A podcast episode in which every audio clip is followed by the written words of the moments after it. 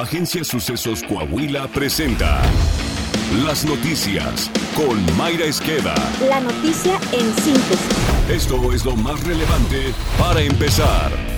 Al rendir su primer informe de resultados, el alcalde José María Frastosiller demostró que en Saltillo el trabajo habla, con primeros lugares en seguridad, competitividad, generación de empleo y calidad de vida, gracias a la unión entre sociedad y gobierno. Chema Frastro dijo que se está en el camino correcto para hacer de Saltillo la mejor capital de México. En esta administración no hay desarrollo urbano sin desarrollo humano y procuramos el cuidado del medio ambiente. Seguiremos en la ruta de consolidar un gobierno electrónico que facilite la realización de trámites de forma ágil y segura. Hemos fortalecido las tareas de seguridad de nuestras colonias y de nuestras comunidades. En seguridad no daremos un paso atrás y junto con la sociedad seguiremos consolidando las acciones para mantener a Saltillo como punta de lanza en la materia. En el evento, el gobernador de Coahuila, Miguel Ángel Riquelme Solís, destacó la labor que ha realizado Chema Frostro en este primer año de gobierno, en el que el trabajo unido ha sido la clave para encauzar los esfuerzos. Saltillo es hoy una ciudad más fuerte, unida, que día a día se consolida como una de las mejores capitales del país.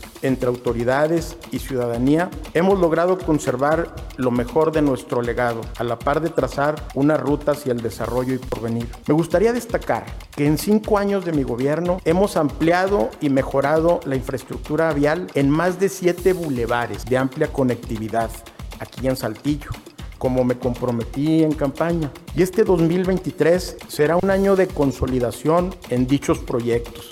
Se inicia la construcción del relleno sanitario, pero también vienen obras importantes como la ampliación y construcción del Nazario Ortiz Garza y la modernización del Eulalio Gutiérrez con recursos estatales y del impuesto sobre nóminas. Con ello quedarán cumplidos mis compromisos aquí en Saltillo.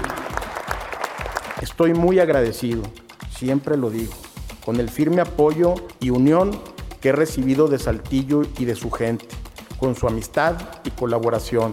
Estoy muy orgulloso de sentirme uno más de ustedes. Por primera vez en la historia, el alcalde en funciones se dio espacio en su informe para que hiciera lo propio la alcaldesa del Cabildo Infantil. La niña Camila Rebeca Castillo Rojas también dirigió su mensaje a las y los saltillenses. En Saltillo, el trabajo habla y sin duda, la administración que usted encabeza nos ha brindado mejores oportunidades de desarrollo, convivencia, seguridad, nutrición, campo, turismo, educación vial, rehabilitación de espacios escolares e iluminación. Al día de hoy sigo estando muy emocionada por todos los proyectos en los que nos han involucrado a los niños y niñas.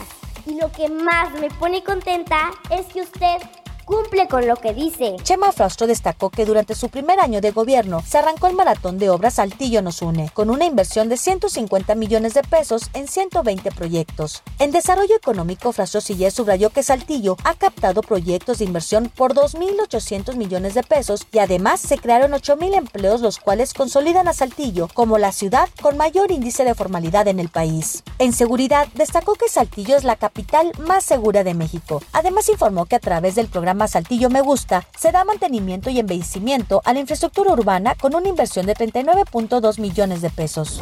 Nacional. Asaltantes asesinaron a un niño de 5 años cuando dispararon contra el vehículo en el que el menor viajaba con su familia en carretera Puebla-Orizaba, a la altura del municipio de Esperanza, en Puebla. De acuerdo a los reportes policíacos, la familia del niño viajaba en una camioneta cuando se encontró con un retén ilegal que le marcó el alto. Al percibir que se trataba de un asalto, el conductor no se detuvo y aceleró su vehículo, pero los asaltantes asaltantes le empezaron a disparar con lo que hirieron al pequeño. Los padres llevaron al menor a un hospital en la localidad del Palmar de Bravo, pero al llegar ya no presentaba signos vitales.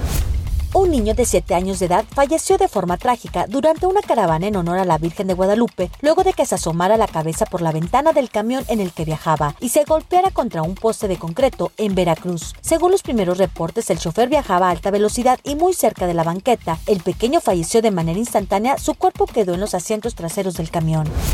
Grupo Reforma informó que en dos tiempos, con un procedimiento viciado, Morena y sus aliados en el Senado empujaron en comisiones el plan B del presidente López Obrador en materia electoral. El polémico paquete tendrá la primera lectura en el Pleno del Senado durante la sesión de este martes, sin que se descarte que Morena pueda impulsar su aprobación en una segunda sesión inmediata y devolverlo a la Cámara de Diputados antes de que se termine el periodo ordinario de sesiones el jueves 15 de diciembre. La periodista mexicana Carmen Aristegui ganó en España el 19 Premio Diario Madrid por su trayectoria y su permanente defensa de las libertades civiles en un país, México, difícil para ejercer el periodismo, según consta en el acta que la declaró galardonada. Aristegui es directora y conductora del programa Aristegui en vivo y también conduce el programa de entrevistas que lleva su nombre en la cadena de televisión CNN en español. Coahuila. Guerra en Morena. Pasada las 2 de la tarde de este lunes, Mario Delgado, líder nacional en ese partido, daba a conocer que Armando Guadiana ganó la encuesta para ser el virtual candidato a la gobernatura de Coahuila. Pero horas después, Ricardo Mejía Verdeja descalificaba los resultados de las encuestas realizadas por su propio partido. En primer lugar, quiero descalificar tajantemente esos resultados. Tengo severas dudas de la manera como se levantaron. Entonces nosotros no reconocemos esa encuesta. Sin embargo, Mario Delgado señaló que todos los aspirantes a la gobernatura de Coahuila conocían y avalaron el método de selección y defendió el uso de las encuestas como el patrón más viable en Morena para la selección de sus candidatos. Desde antes los participantes aceptaron las reglas. Esta metodología se ha utilizado en las últimas 21 elecciones de gobernador. Está usted bien informado. Sucesos Coahuila. Síguenos en Spotify, Amazon Music, Apple Podcast, Google Podcast, YouTube, Facebook, Twitter e Instagram.